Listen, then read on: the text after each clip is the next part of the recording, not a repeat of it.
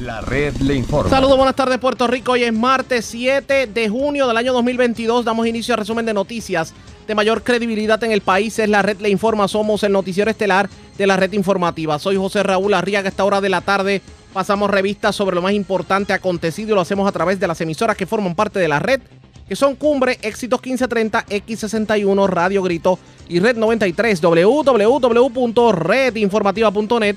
Señores, las noticias ahora. Y estas son las informaciones más importantes en la red le informa para hoy, martes 7 de junio. Pedido urgente de la AAA. No lavadas de auto, no llenado de piscinas, no lavado de aceras y no uso recreacional del agua. La falta de lluvia pudiera llevar a medio país al racionamiento. No sale de una para meterse en la otra el exalcalde de Santa Isabel, Enrique Quique Questel. Ayer el FEI confirmó que le va a radicar cargos criminales. Hoy Ética Gubernamental dice que tienen con ellos asuntos pendientes. Jurado declara culpable al ex representante Néstor Alonso de corrupción, mientras sentencian a dos años de cárcel al ex alcalde de Aguas Buenas, Luis Arroyo Chiqués. Reacciones de todo tipo, expresiones de la comisionada residente asegurando de que ya parecemos un país tercermundista con los apagones y la falta de agua. Guardia Nacional se defiende de errores del pasado y asegura que esta vez están preparados para afrontar emergencias como huracanes y hasta terremotos. Autoridades diligenciaron sobre 60 órdenes de arresto por drogas. Las organizaciones criminales se dedicaban a la venta de sustancias controladas en Utuado, Arecibo, Ciales, Manatía y Bonito Coamo, Aguadilla, Rincón y Moca. En condición grave, hombre que chocó con poste en carretera de Juncos. Dos personas asesinadas en hechos separados en Atorrey y Santurce. Cargos criminales contra dos damas que agredieron a sus esposos en hechos separados en Manatí y Arecibo. Delincuentes asaltaron el negocio La Gran Parada en Bayamón, cargaron con dinero producto de las ventas del día. También se llevaron mercancía de farmacias CVS en Caguas y asaltaron hombre frente a estación de gasolina de Salinas. Se llevan 8 mil en efectivo y varios televisores de vehículo estacionado en el Home Depot de Plaza del Sol en Bayamón. Otros 2 mil dólares de vehículo estacionado en el autosón de los dominicos. Mujer cae en el pescadito del FBI en Sidra y pierde sobre 4 mil dólares en la movida. Esta es la red informativa de Puerto Rico. Bueno, señores, damos inicio a la edición de hoy martes del noticiero estelar de la red informativa. De inmediato a las noticias. Ayer era una de nuestras noticias de primera plana el hecho de que la autoridad de acueductos le tiene los chavos a otras plantas de agua y no se descarta la posibilidad de racionamiento. Hoy martes, hoy martes amanecimos de una forma más crítica que lo que hablábamos en el día de ayer, porque resulta que la situación en los embalses, en muchos de ellos está crítica, sobre todo, por ejemplo, el lago de Toabaca en Villalba, que ya está en nivel de ajustes operacionales, pero los lagos de Carraízo, Carite, Oaxaca y Cerrillo ya están en nivel de observación. Y siguen bajando los niveles, tanto así que los niveles del lago La Plata, el lago de Patillas, el lago de Sidra, Caonillas, bajaron también bastante fuerte. Y eso sin contar la situación que hay en, lo que tiene que ver con Carraízo, que Carraízo ahora mismo está en nivel de observación. La autoridad está haciendo un llamado enérgico a la conservación del agua. Está recomendando el que se evite el lavado de vehículos, lanchas y motoras con manguera, el que se, digamos, restringe el uso de los sprinklers en los cementerios y los campos de golf, que se evite el llenado de piscinas, fuentes, estanques y jacuzzi, que se evite el lavado con manguera o, o equipo de presión de superficies como plazas, aceras, marquesinas, estacionamientos, etcétera, etcétera. Que se evite el uso recreacional del agua en chorreras, que se le dé mantenimiento a la cisterna, por lo menos evitar darle mantenimiento si conlleva descartar más del 15% del agua almacenada y que se evite tener salideros. Eso es parte de la recomendación que hace la autoridad de acueducto. Pero vamos a escuchar declaraciones que previamente nos había dado la titular de acueducto Doriel Pagán sobre esta situación del agua y lo que puede ocurrir en los próximos días eh, con la misma situación, con el mismo panorama. Ahora mismo eh, todavía eh, el, embalse de Toabaca continúa en ajustes operacionales, el embalse de Oaxaca en observación y los embalses de La Plata y en nivel de seguridad. Claro está. Hemos visto ¿verdad? una disminución bastante agresiva durante estos días eh, ya prácticamente, pues como sabemos, ya estamos en junio, en el mes de mayo, que es el que normalmente nos ayuda a poder mantener el nivel, porque es el mes que típicamente recibimos más lluvia. Eso no ocurrió, así que entramos a un mes de junio ya con una deficiencia en los pasados 30 días, según el Servicio Nacional de Meteorología, de 8 pulgadas de lluvia aproximadamente. Así que seguimos pendientes, pero al momento eh, no, no, se afectan ¿verdad? los clientes por la condición actual de nuestros embalses. Sin embargo, seguimos con el ajuste operacional que tenemos en la planta de filtros de Canóvanas. Así, allí sí hemos visto una disminución bastante dramática en los niveles de los dos ríos que suplen a esta planta de filtro, así que pues seguimos vigilantes, Raúl. Esas expresiones las hizo Doriel Pagan el pasado viernes, pero lo cierto es que del viernes a hoy ha cambiado dramáticamente la situación. Pero para que ustedes tengan una idea, obviamente hacemos referencia a las mismas, porque ya llega el momento en que los abastos de agua continúan en picada y por eso la AAA está pidiendo evitar lavar vehículos y llenar piscinas ante la falta de lluvia. El informe del monitor de sequía más reciente que fue el del pasado jueves, apunta que el 83.23% de los terrenos en la isla están afectados por condiciones atípicamente secas y un 17.89% de los terrenos con sequía moderada. Y obviamente ante ello, pues la situación se complica.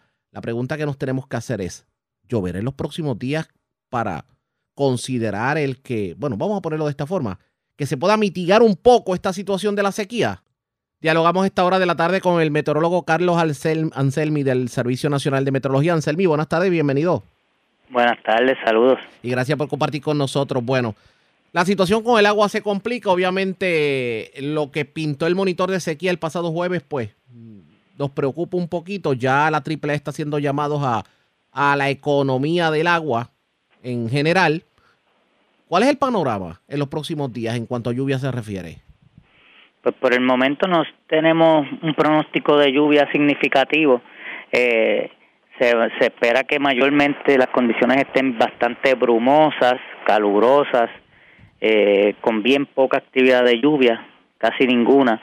Eh, aunque en algunos momentos puede ser que llegue que el viento arrastre uno que otro aguacerito y los efectos locales en horas de la tarde puede generar algún alguna actividad, pero no se espera que sea significativa ni copiosa para que ayude eh, con el problema de, la escasez de agua. O sea, que podemos continuar con este patrón seco por lo menos en las próximas semanas.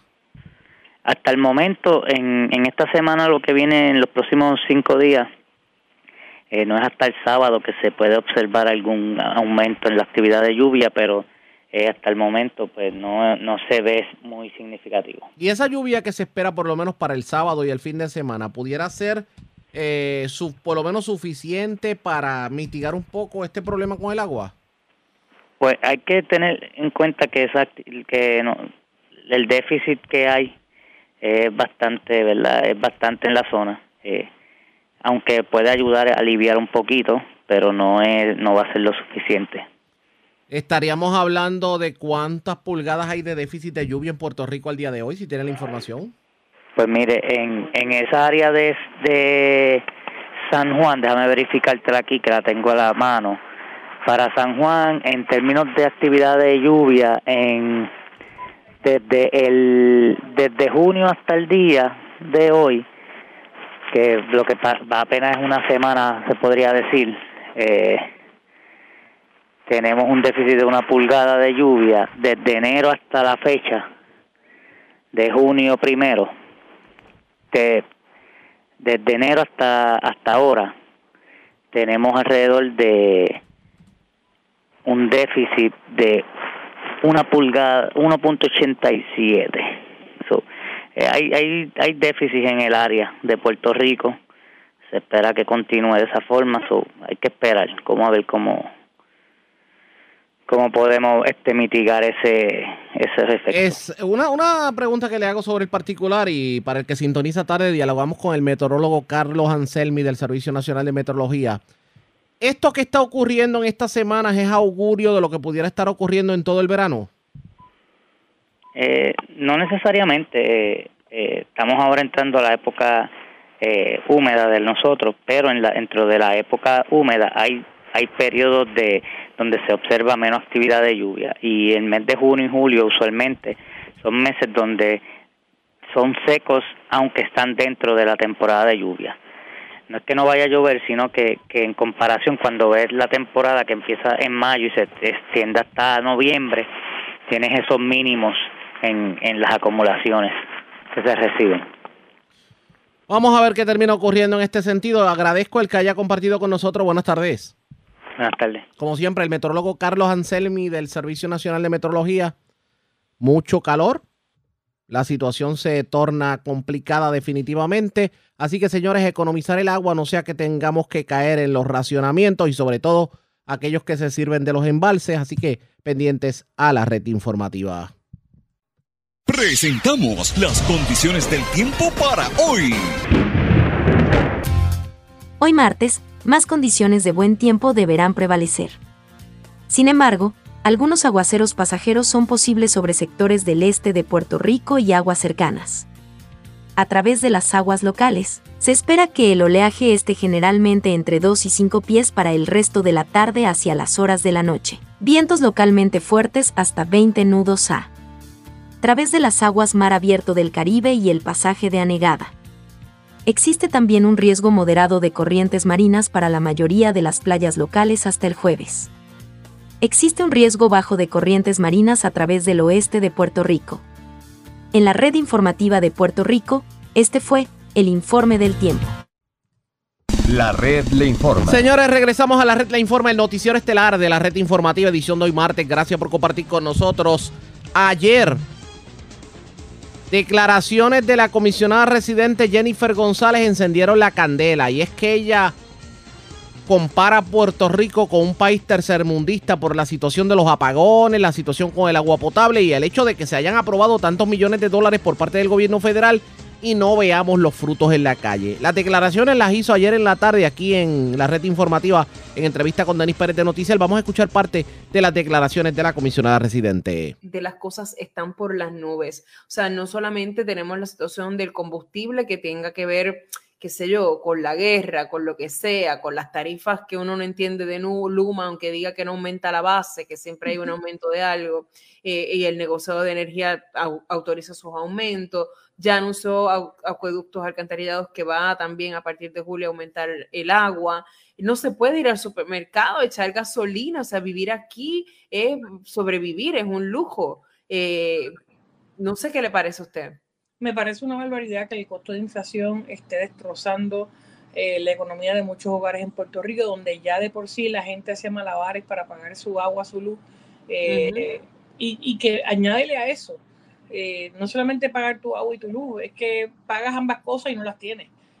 porque nos hemos convertido hasta en un país tercermundista cuando el agua se nos va más que en Santo Domingo o la luz se nos va más que en la República Dominicana.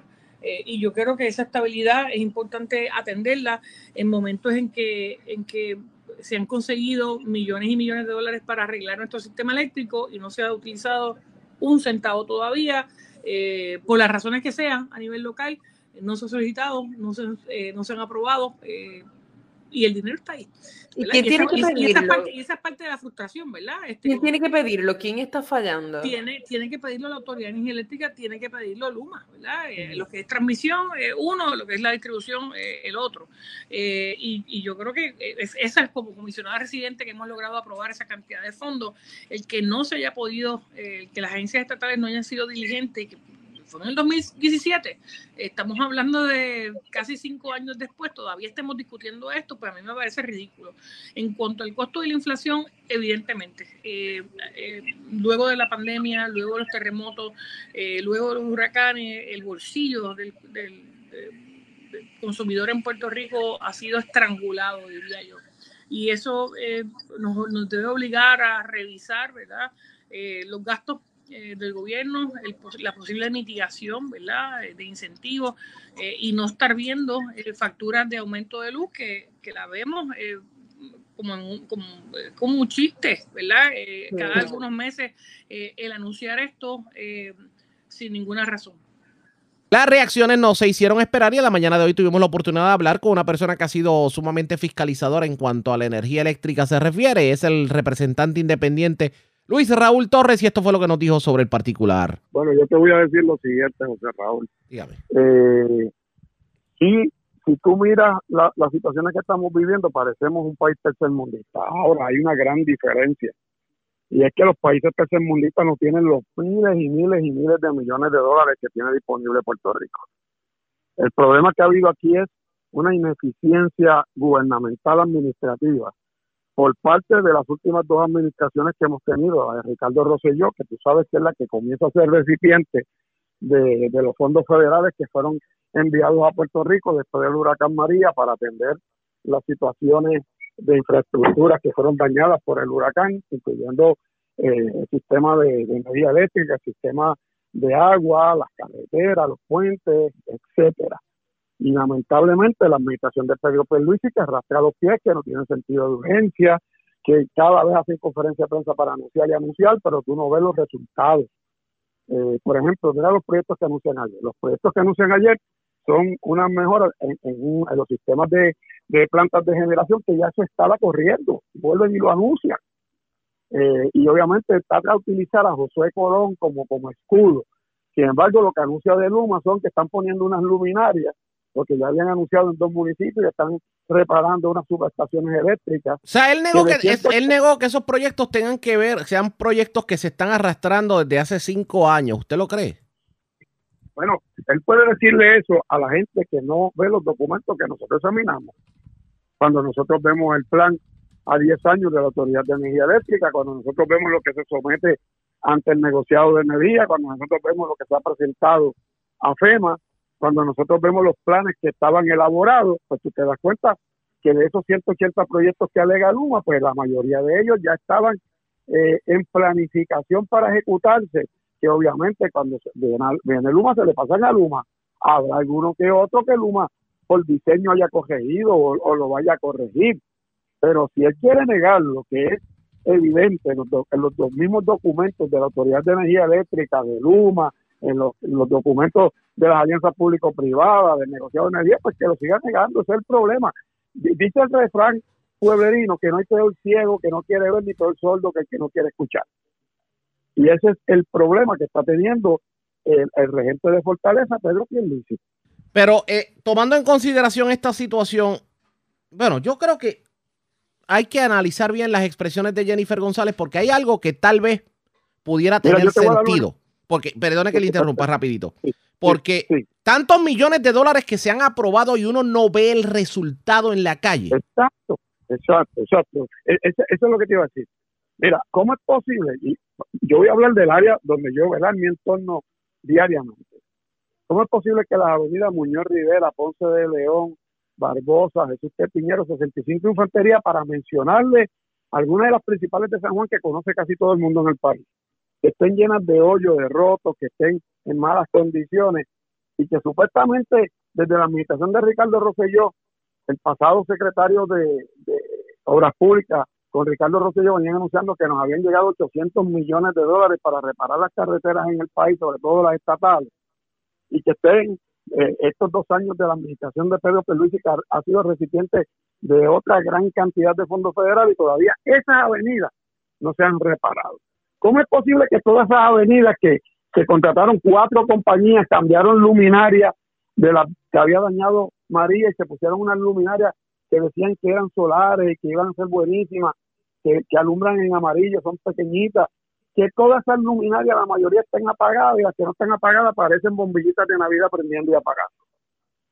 ¿Y quién, quién verá por eso? ¿Quién supervisa eso? Entonces quiere decir que ahora Luma va a gastar otra millonada poniendo luminarias nuevas en estos lugares y que, y que anuncian un proyecto para poner 9.000 luminarias en Aguada, en el municipio de Aguada y en Manabo, cual me alegro por los dos municipios, pero que ese proyecto se va a tardar dos años en montarlo. Imagínate si tenemos 78 municipios, ¿cuánto nos vamos a tardar en llegar a todos los pueblos de la isla?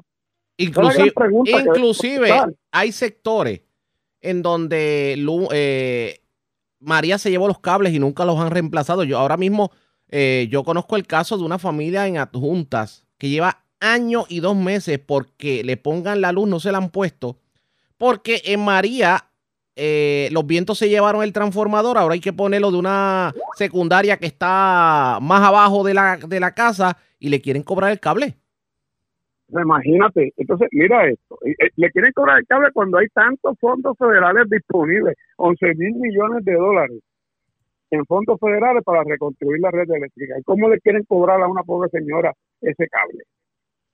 Entonces, la, otra pregunta que tenemos que hacernos, ¿tiene Luma la capacidad para llevar a cabo todos estos proyectos eh, en forma proactiva, rápido, que ahora mismo estamos en la época de huracanes, ahora, ahora es que van a empezar algunos de esos proyectos en, la, en plena época de huracanes que oremos consistentemente y pidamos a Dios que no nos azote ni una tormenta platanera. Porque entonces sí que nos las vamos a ver mucho más difícil, porque Luma no tiene el personal. Ahora mismo descubrimos que no tienen ni los ingenieros eh, licenciados, adecuadamente licenciados.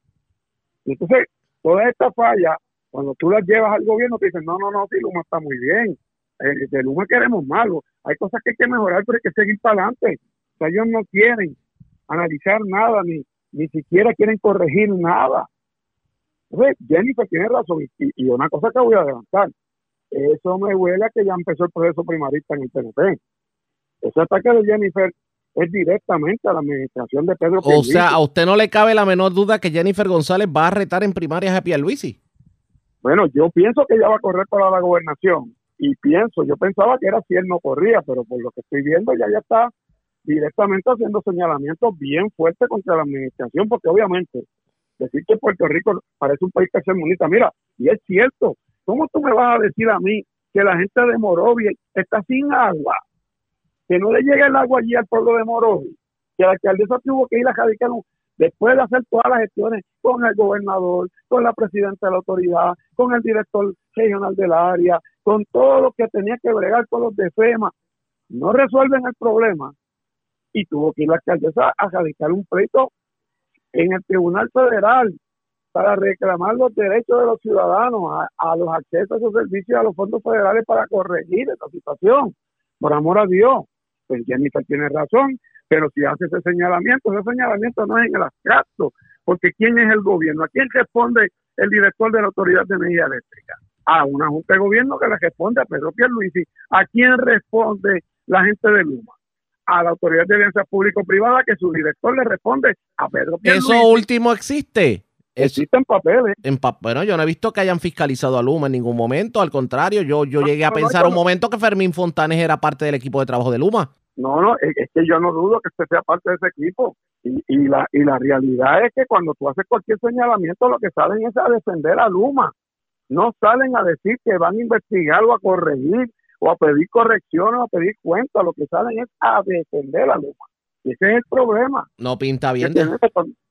Cuando, tú tienes, cuando tú tienes funcionarios que su compromiso es con la empresa privada a la que ellos están pasando millones de dólares y no es con el servicio urgente y eficiente al pueblo, pues ahí tenemos los resultados y la gente lo ve, mira, se están quemando los contadores en Isabela, en, en Hormiguero. He visto videos de eso en urbanizaciones completas quemándose los contadores porque no me está manejando mal el sistema. Ah, pues eso no importa, eso es un error humano. Expresiones de Luis Raúl Torres, así está la cosa en Puerto Rico. De hecho, el gobernador como que no le cayó muy bien esa expresión de Jennifer González de que al paso que vamos, vamos a terminar como país tercermundista. Vamos a ver qué termina ocurriendo en este sentido. Ustedes pendientes a la red informativa. La red le informa. Señores, vamos a una pausa y cuando regresemos Casi 60 órdenes de arresto fueron diligenciadas por la policía en operativos en diferentes puntos de Puerto Rico por drogas. Uno de los lugares en donde más personas se arrestó lo fue en Utuado, en donde se metieron a Roncador, a Sabana Grande y a Paso Palmas con fianzas que ascienden a 1.6 millones de dólares. También arrestaron personas en Moca, en Rincón, en Aguadilla, en Cuamo, en Aybonito, en Manatí, en Ciales y en Arecibo. Hubo conferencia de prensa sobre el particular, la discutimos luego de la pausa. Regresamos en breve.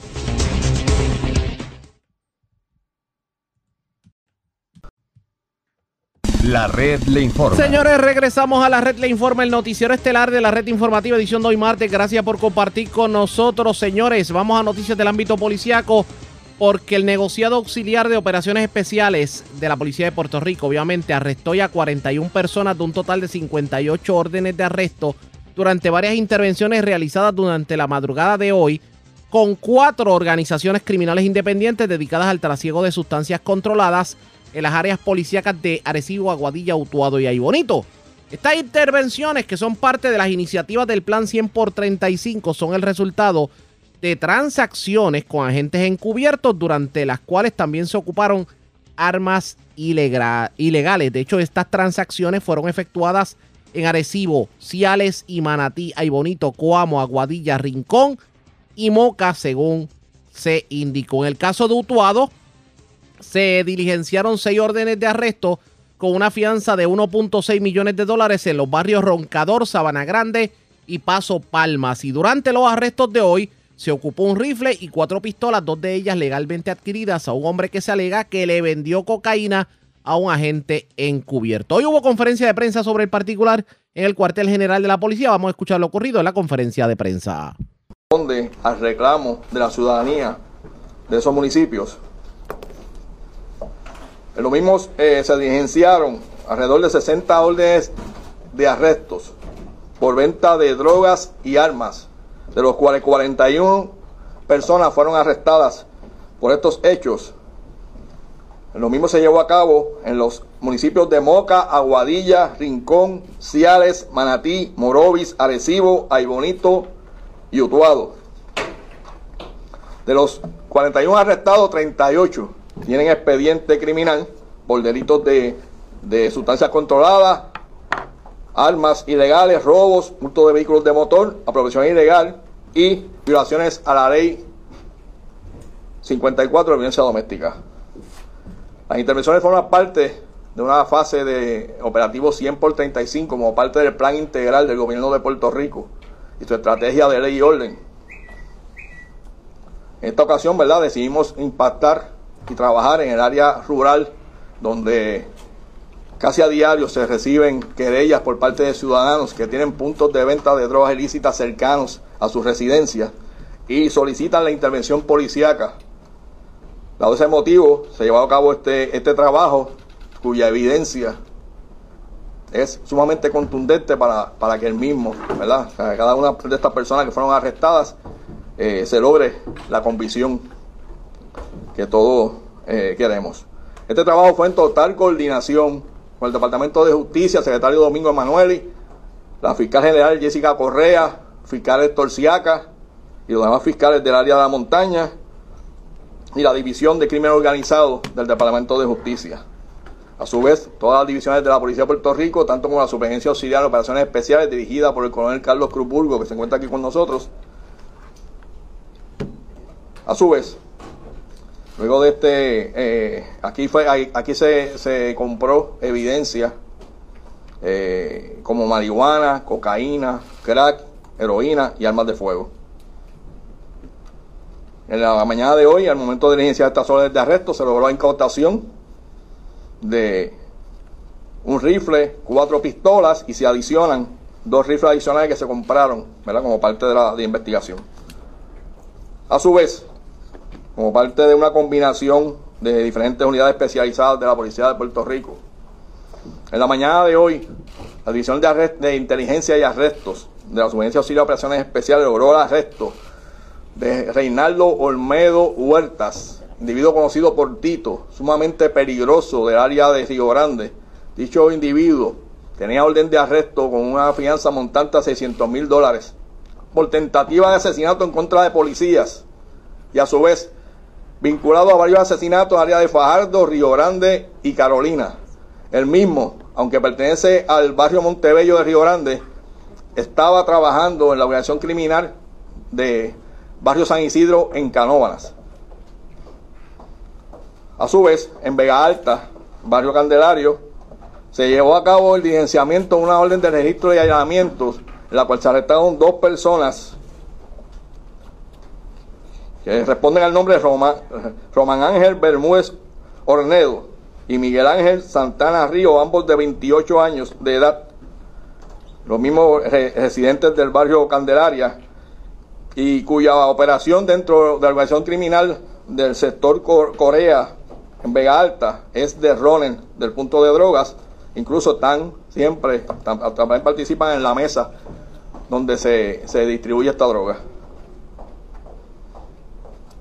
Estos casos, los que, los que faltan por arrestar, ¿verdad? De los de los eh, restantes, se continúa su búsqueda durante todos estos días. Así que cualquier otra pregunta, ¿verdad? Dejo con ustedes al subsecretario del Departamento de Seguridad Pública, Rafael Riviere, que se encuentra aquí con nosotros. Buenos días a todos y a todas. Como ustedes saben, el Departamento de Seguridad Pública está comprometido a salvaguardar la seguridad de nuestros ciudadanos. Y a este fin, pues estamos trabajando con el, equipo del Comisionado de Policía de Puerto Rico, el negociado de la Policía de Puerto Rico, que, son los que están poniendo el pie al frente para nosotros, atendiendo el llamado de los ciudadanos y atendiendo la reciente alza del crimen. Del crimen. Básicamente estamos continuando los planes de trabajo, continuando apoyando y facilitando lo que, el, lo que el negociado de la policía de Puerto Rico necesite para seguir combatiendo el crimen y como ustedes ven, este tipo de operativo no es simplemente reaccionando a una actividad criminal específica, simplemente eh, que a veces se hace simplemente de esa forma, pero esto es algo planeado, estructurado para poder eh, obtener la evidencia que nos lleven a casos que sean un poquito más que, que, esa, que esa intercesión que hace la policía eh, en un momento a otro. Son cosas planeadas, estructuradas y este plan de, de 100, 100 por 35 que está liderado por el, nuestro comisionado de Policía de Puerto Rico está demostrando que, que, es un tipo de caso a nivel mayor lo que la policía puede hacer, un poquito más estratégico para así tener mejores fines y poder este, atender eh, la, la alza criminal que estamos eh, teniendo recientemente. Muchas gracias.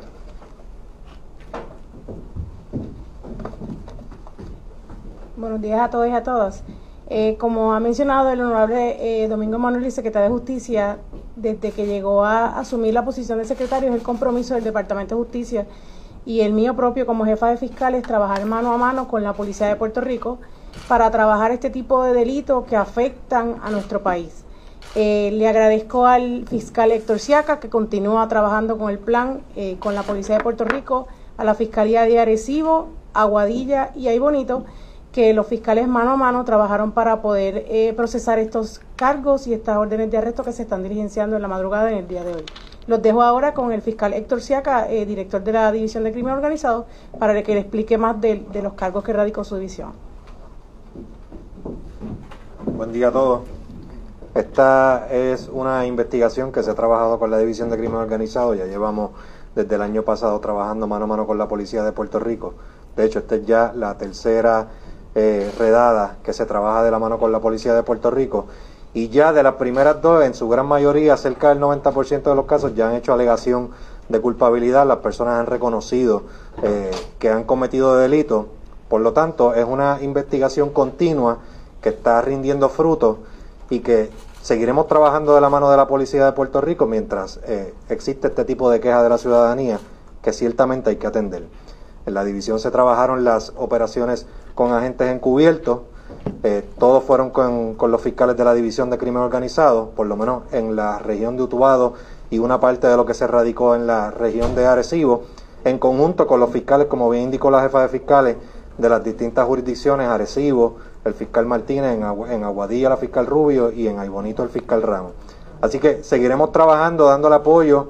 Eh, mano a mano, hombro a hombro con la policía de Puerto Rico, mientras exista delito, nosotros vamos a seguir combatiéndolo. Muchas gracias. Vamos a poner un... Cuando diligenciamos estas órdenes de arresto. ¿Cuántas organizaciones son? Tenemos cuatro organizaciones identificadas eh, que las rompimos y las, otros, las otras órdenes de arresto pues son ventas de droga de personas independientes que estaban en las comunidades, como bien dijo el comisionado y el subsecretario, tenemos la, la queja ciudadana y inmediatamente buscamos la estrategia para eh, comenzar las operaciones encubiertas y lograr una, una, una mejor forma de llevar la evidencia ante los fiscales. ¿Durante el operativo hubo algún tipo de incidente, alguna resistencia criminal que trató de repeler el, el, el operativo? Todo en orden. de seguridad? No, todo en orden, más allá que en una de las, en Arecibo, cuando se ejecutó la orden de arresto eh, a las afueras de la eh, estructura, pues se localizó un rifle y, y dos pistolas. ¿Qué tiempo lleva esa investigación? Estamos hablando de cerca de un año. Y eso fue parte de la conferencia de prensa. 60 órdenes de arresto, varias personas arrestadas y en diferentes puntos de- del país, sobre todo en la zona rural. Le vamos a dar seguimiento a esto pendientes a la red informativa. La red le informa. Pero vamos a la pausa y cuando regresemos más noticias del ámbito policíaco porque en este país ha ocurrido de todo. Es lo próximo a la pausa. Regreso. Gracias, era Vivian Polanco, oficial de prensa de la policía en Caguas, de la zona centro oriental. Vamos a la metropolitana. Dos personas fueron asesinadas en hechos separados en Santurce y en Atorrey. También eh, se llevaron artículos del Home Depot de Montelledra. Y también una persona está viva de milagro luego de resultar herida de bala en un hecho ocurrido en la calle Guam en Monteatillo, Río Piedras. La información la tiene eh, Yaira Rivera, oficial de prensa de la policía en el cuartel general. Saludos, buenas tardes. Hola, muy buenas tardes. Una muerte violenta se reportó a las 4 y 9 de la tarde de ayer lunes en la calle F de la barriada Buenavista en Atorrey. Según se informó, la policía recibió una alerta a través del sistema de detención de disparos sobre unos... am, vamos otra vez. Vamos otra vez. Transportado al Hospital Centro Médico de Río Piedras en condición grave. Al momento eh, se encuentran investigando estos hechos. El vehículo en el cual transitaba el mismo no posee malvete desde el año 2019. La agente María González, adscrita a la División de Patrulla Autopistas Cagua, en unión a la fiscal Machado, estuvieron a cargo de esta pesquisa. Gracias por la información. Buenas tardes. Buenas tardes. Gracias, era Vivian Polanco, oficial de prensa de la policía en Caguas, de la zona centro oriental. Vamos a la metropolitana. Dos personas fueron asesinadas en hechos separados en Santurce y Atorrey. También delincuentes se llevaron herramientas del Home Depot de Montelledra. Y una persona está viva de milagro luego de haber sido herida de bala en un hecho ocurrido en la calle Guame en Monteatillo, Río Piedras. Vivian, eh, debo decir, Yaira Rivera, oficial de prensa de la policía en el cuartel general con detalles. Saludos, buenas tardes. Hola, muy buenas tardes. Una muerte violenta se reportó en horas de la madrugada de hoy en la calle Buenos Aires, intersección con la calle Los Ángeles, frente al condominio Central Park Apartments en Santurce. Según información preliminar, se recibió una llamada a través del sistema de emergencias 911, donde se alertó a las autoridades sobre unos disparos en el mencionado lugar. Al llegar los agentes a la escena, encontraron el cuerpo baleado de una mujer de 30 a 40 años de edad aproximadamente y descrita como de tez blanca, pelo largo castaño, cinco pies con siete pulgadas de estatura aproximada. Al momento del crimen vestía una camisa color púrpura, un pantalón largo blanco y zapatillas deportivas blancas. La mujer al momento no ha sido identificada. El agente José Flores, adscrito a la División de Homicidios del Cuerpo de Investigaciones Criminales de San Juan, en unión a la fiscal Betsaida Quiñones, investigaron los hechos. Otro asesinato se reportó horas antes, específicamente a las cuatro y nueve de la tarde de ayer lunes, en la calle F de la barriada Buenavista en Atorrey. Según se informó, la policía recibió una alerta a través del sistema de detención de disparos sobre unas detonaciones en el lugar. Al llegar los agentes a la escena encontraron el cuerpo de un hombre asesinado a balazos. El occiso, que no ha sido identificado al momento, era de tez blanca, pelo negro, 30 años de edad aproximadamente, y tenía varios tatuajes en su cuerpo. Al momento del crimen vestía una camisa blanca, pantalón corto negro y zapatillas deportivas blancas y negras. El agente José Miranda, adscrito a la División de Homicidios del Cuerpo de Investigaciones Criminales de San Juan, en unión al fiscal Omar Afanador, se hicieron cargo de la investigación. En otras informaciones, agentes adscritos al precinto de Caimito investigaron dos querellas de apropiación ilegal en la tienda de Home Depot localizada en el centro comercial de Outlets at Montelledra en jurisdicción de San Juan. Según se indicó, el querellante que alguien con libre acceso se apropió de tres Primer Blower Combo valorados cada uno en 499 dólares para un total de 1.497 dólares.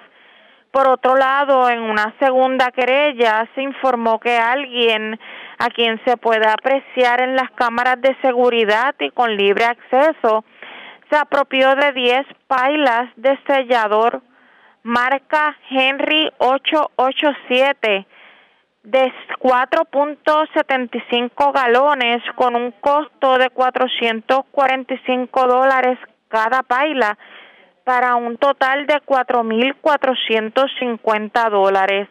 Ambas querellas fueron investigadas por el agente Guaidel Rivera del mencionado precinto policíaco, quien procedió a referir las mismas al personal de la División de Propiedad del Cuerpo de Investigaciones Criminales de San Juan. En otras informaciones policíacas, una querella de agresión grave se reportó a través del sistema de emergencias 911 en la noche de ayer en la calle Guam, jurisdicción de Río Piedras.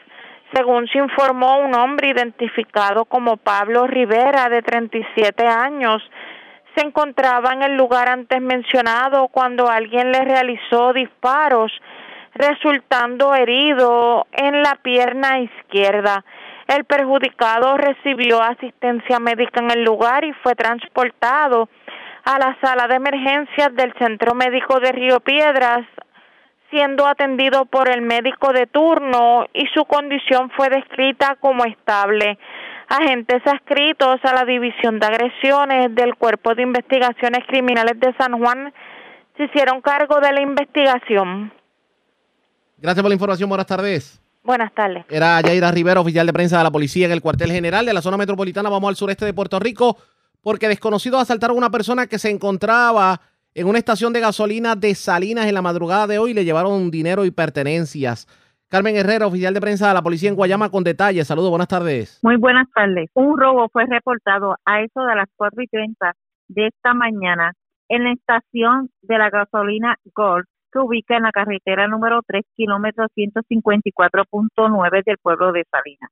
De acuerdo al perjudicado, se encontraba en el lugar antes mencionado cuando fue interceptado por varios individuos portando armas de fuego Bajo intimidación lo despojaron de 70 dólares en efectivo y varias pertenencias. Este incidente fue referido al personal de la División de Robo del Cuerpo de Investigaciones Criminales de Guayama para continuar con la investigación. Es lo que tenemos hasta el momento. Buenas tardes. Y buenas tardes para usted también. Gracias, era Carmen Guerrero, oficial de prensa de la policía en Guayama de la zona sureste. Vamos a la central. Escuchen esto. Se han reportado varios robos de vehículos pero es porque las personas llegan al lugar, se bajan, dejan el vehículo prendido y el amigo de los no aprovecha, se monta en el vehículo y se lo lleva. El caso más reciente ocurrió en Aybonito, específicamente frente a una floristería. La información la tiene Guidalis Rivera Luna, oficial de prensa de la policía en Aybonito. Saludos, buenas tardes. Saludos, buenas tardes. A eso del mediodía del día de ayer se reportó el hurto de un vehículo frente a la floristería Gloralis, que ubica en la calle Betances en Aybonito. Según informó el perjudicado, soy Antonio Rivera, y alguien le hurtó su vehículo Toyota Tacoma color gris del año 2016 con la tablilla 950613, el cual dejó encendido frente a la floristería mientras compraba un arreglo de flores. La propiedad hurtada fue valorada en 24.500 dólares. Agentes adscritos Licito y Bonito se hicieron cargo de la investigación preliminar y se le dio conocimiento a la División de Vehículos Hurtados de Bonito para que continúe con la investigación correspondiente. Buenas tardes.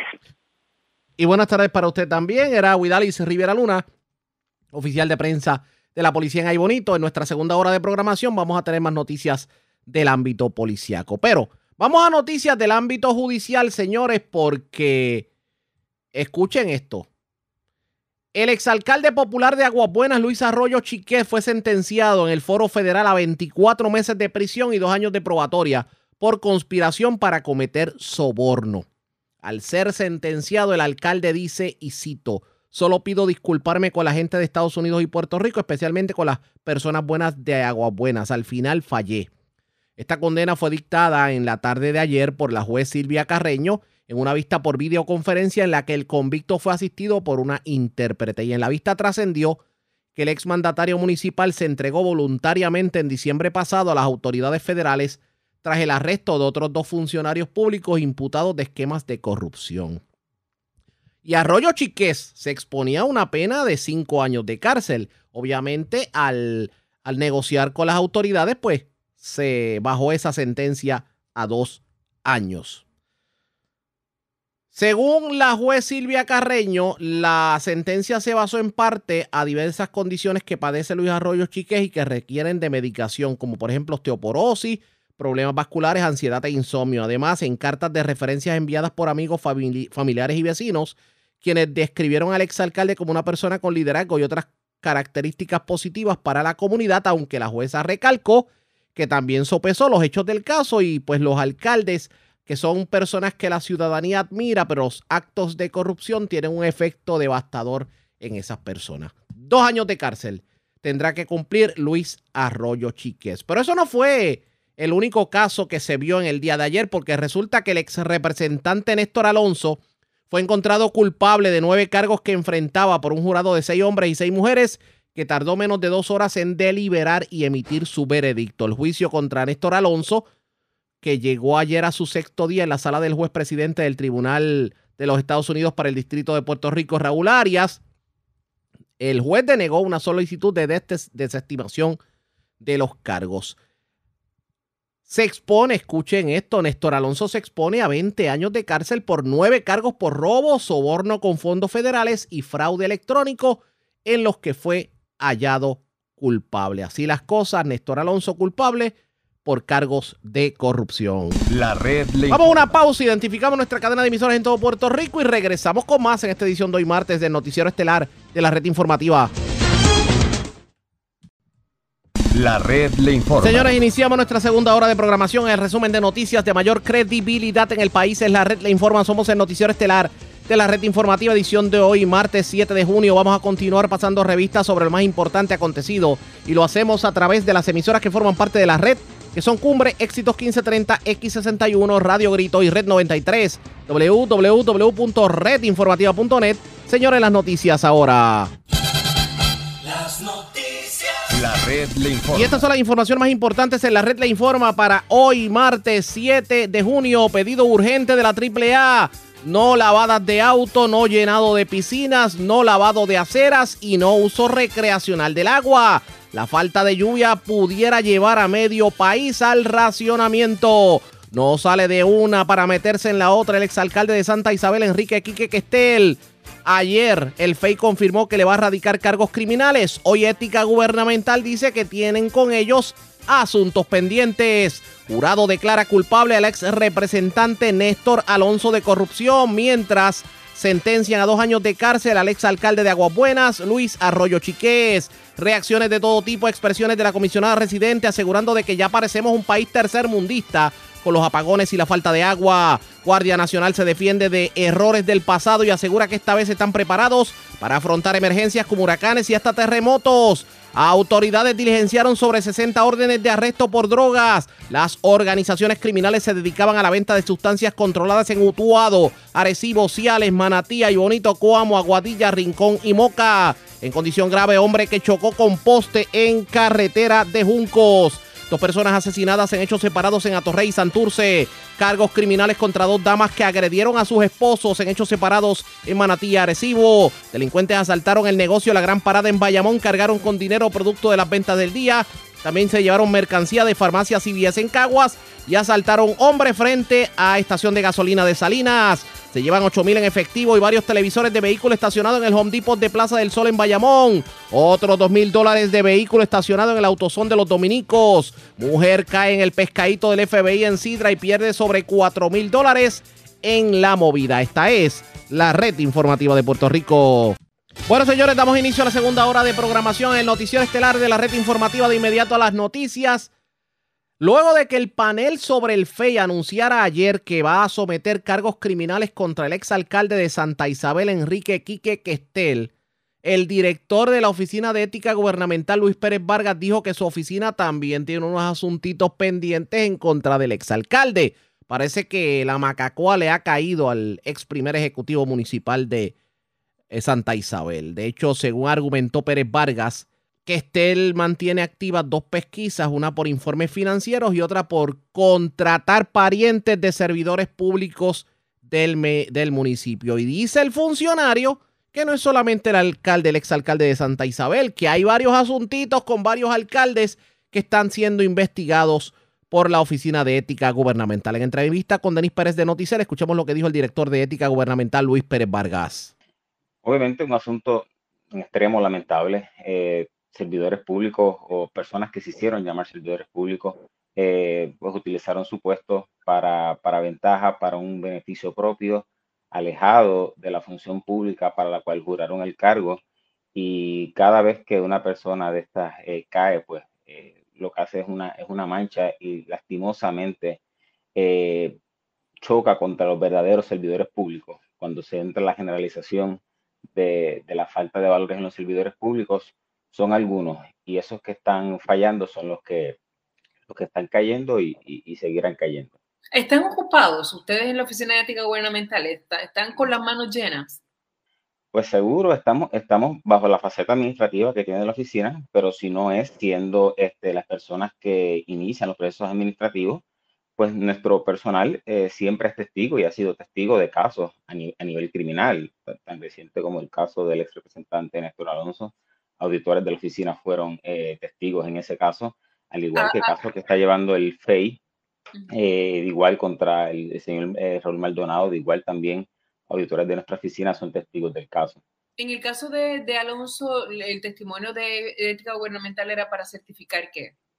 Era relacionado a los informes financieros, al, a, a los, al dinero que él estuvo recibiendo, solicitando, y en efecto la relación que tiene ese dinero con, con los informes financieros, que se debe presentar, eh, que no.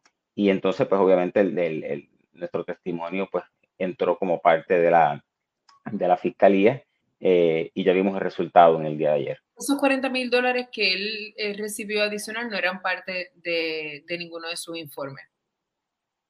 correcto, así, así se, se, dejó ver, no, nada se informó y entonces pues eso también va contra la, la, imagen de, esta, de esta persona que, que el dinero pues obviamente era mal habido, nada tiene que ver con sus funciones ni legislativas ni con, ni con su salario como legislador entonces. Entonces también tiene, tiene, eh, tiene una pertinencia en el caso que se va a reanudar ya mismo de Raúl Maldonado, que para la gente que me estaba preguntando sobre este caso, este caso estaba pautado para el pasado viernes la representación de, de, Maldonado no pudo asistir, que era la licenciada Mayra López Mulero, y se movió, creo que para un punto de junio. Eh, estoy no estoy segura si es junio o julio, pero eh, esos son cargos de ética gubernamental en caso de Guillito también. Le tengo una pregunta porque últimamente me ha llamado mucho la atención que yo creo que ante, ante la barbaridad de casos federales que han estado ocurriendo, ahora cada vez que le preguntas a alguien acusado por una, algún articulado de la ley de ética gubernamental, que dice, no, eso es una violación a la ley de ética, es un dos puntos técnico, un dos puntos técnico, eh, lo que sea. Eh, una cosa ahí, eh, ¿qué, ¿qué, es? Que los delitos de ética gubernamental son menores. No, para nada. La, la, ley de ética, yo puedo entender que lo que quieren hacer es, es minimizar la acción, porque de ordinario no, no, es, un, no es un delito que, que incluye violencia, no es, un, no es un delito que incluye fuerza. Si, si, hay una violencia y una fuerza en contra de la sociedad, pero es lo que le llaman los, los, los de cuello blanco, que, que, que, que no se ve la, la, la, mano sucia, pero sí hay una acción en contra de, del servicio público. Y entonces la ley de ética, pues sí tiene excepciones penales y administrativas. Ética la oficina trabajo lo administrativo, pero los asuntos penales lo ve el Departamento de Justicia o lo ve el panel de fiscal especial independiente. Y, y más allá de quizás minimizar eh, la acción, pues no, son delitos que pueden conllevar cárcel en instancia, muchas veces lo que pasa es que los delitos eh, se reclasifican una vez en el proceso y entonces la persona entra en violación de algún asunto del Código Penal. Eh, pero ya eso es un asunto que trabaja eh, los, los, fiscales del Departamento de Justicia, los fiscales del FEI.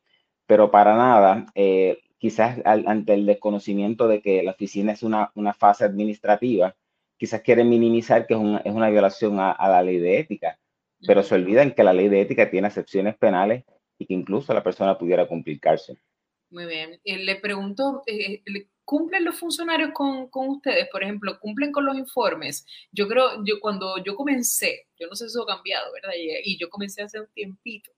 Eh, pero cuando yo comencé, había como una, una percepción, yo me acuerdo que la Oficina de Ética Gubernamental estaba Irán, eh, Irán era que se llamaba, el licenciado. El licenciado Irán Morales estuvo Morales. en la notaba, de los 90. Exacto, nos daba la lista de toda la gente que no cumplía con los informes, que era como que se le, les ponían multas y era como, era como bien normal que no cumplieran. ¿Eso continúa siendo así? Pues no, la oficina ha estado eh, muy activa eh, en lo que va del año fiscal eh, que está por finalizar en este próximo mes. Ya la oficina ha recaudado 155 mil en multas, o sea, dinero cobrado que la oficina eh, ha estado en la calle. La oficina impone la multa y la oficina la cobra. Aquí no entra nadie más a cobrarla. Eh, y también la oficina está siendo más rigurosa en las multas que, que, que, se impone. Y obviamente eso nos lleva a que tenemos eh, casi 15 casos en revisión en el Tribunal de Apelaciones, que es el próximo foro, uh -huh. porque la, la, las multas pues, han empezado a doler las personas.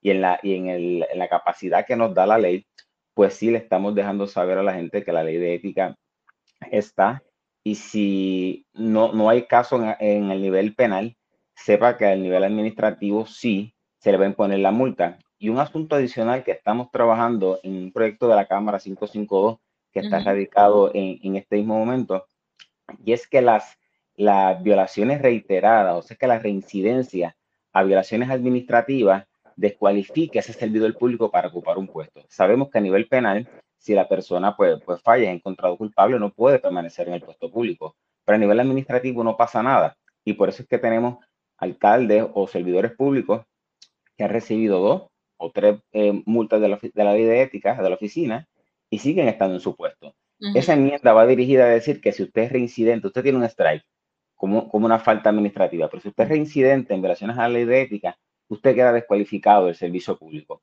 Y de esa forma eh, seríamos más fuertes y las personas lo pensarían dos veces para hacer lo que ellos pueden llamar como que una mera falta administrativa o ética. Eso, eso suena justo para usted y suena justo para nosotros, pero yo no veo un legislador que le vote a favor a eso. Pues el, el proyecto está, lo, lo, seguiremos, le hemos dado, eh, hemos hecho eh, escritos o, o, nos han dado eh, la cobertura, pero el, el cuaterno está temprano y, y, no, y, no, y no descansamos en que eso sí se pueda, que se pueda dar, porque entendemos que hace justicia tanto el buen servidor público como el que le importa poco eh, y puede ver la multa administrativa como pues, un mero accidente, a ah, fallé, pero ya reiterado en varias instancias, eh, quiere decir que tampoco tiene un respeto por la función pública y de igual no es asunto que vaya este, a tener reclusión, pero de igual debería separarse del servicio público y a eso va encaminado esa, entre otras medidas. Bueno, de verdad, sin pretender que, que, usted lo particularice, pero yo, por ejemplo, ayer eh, me dije, sea, otra vez, otra vez Quique Questel, ¿cuántas veces le van a, a radicar cosas a Quique Questel? ¿Cuántas veces se le van a imputar cosas a Quique Questel? Yo, desde que yo lo conozco le están imputando cosas. Eh, sí, ha tenido asuntos con la, con la ley de ética, tiene activos eh, asuntos de informes financieros con la oficina. O sea ¿Tiene que, activo, ¿Ahora mismo tiene activo esa situación? Sí, sí, hay, hay, hay una, unas, unas querellas presentadas en un momento dado también este, por asuntos de, de contratar eh, parientes de servidores públicos de su municipio cuando fue alcalde, eh, parientes de, su, de otros eh, directores de finanzas que están en el mismo asunto eh, penal. Nosotros aparte la estamos trabajando a nivel administrativo y los asuntos penales que ya el FEI anunció que este próximo ¿Qué, viernes. ¿Qué tiene pendiente aquí que esté con usted? Los, el. El, el, el, asunto de contratación de, de, de parientes y un asunto de informe financiero. Ok, ese es Quique Estel. El asunto de Raúl Maldonado y por lo cual el FEI le radica los cargos, ¿qué es exactamente lo que se le imputa? Ahí eh, lo que se le imputa es dejar de informar eh, pues, eh, entradas en el informe financiero, y aquí es un asunto, aunque es una, un, un, trabajo que está haciendo el panel del FEI, solamente quiero aclarar Una diferencia, un asunto son informes financieros, un asunto son eh, asuntos contributivos, eh, asuntos corporativos, todo eso es diferente. Lo que se está viendo en este caso es información que se omitió a nivel administrativo, a nivel eh, penal de informes financieros. Nada tiene que ver con asuntos de planillas ni corporaciones, es asuntos de informes financieros que dice la ley usted como dependencia de sus assets, de su activo, de su, de su situación financiera. Información que el, que el documento, que, que, que, ese, que ese registro de informes financieros requiere y información que obviamente lo, lo, los, los, abogados, los fiscales del panel fiscal que sea independiente entienden que se emitió y auditores de la oficina son testigos en ese caso. ¿Hay alguna de las otras personas acusadas en este momento que tenga asuntos pendientes ante la Oficina de Ética Gubernamental? Por ejemplo, eh, Néstor Alonso, que ayer fue encontrado culpable en nueve cargos. Pues en, ese asunto, como el, de las ramas legislativas, pertenece a las ramas legislativas, la Oficina de Ética no puede entrar en, en fases administrativas porque en jurisdicción la ley no nos permite entrar contra los miembros de las ramas eh, eh, legislativas. Por eso es que la oficina, cuando tiene un asunto de informe financiero de algún legislador, los refiere ante las comisiones de ética, ya sea de Cámara o Senado, pero si entra un asunto de disposición penal, como fue el caso de la ex senadora Maritere González, que la oficina de ética también entró en un momento dado como testigo en ese caso, como es a nivel eh, federal el caso de Néstor Alonso, como, como iba a ser en el caso del representante Nelson del Valle, obviamente él llegó a un acuerdo antes, pero en esas instancias la oficina no puede procesar pero sí colabora, ya sea con entidades estatales o federales, en los artículos penales que se le impongan.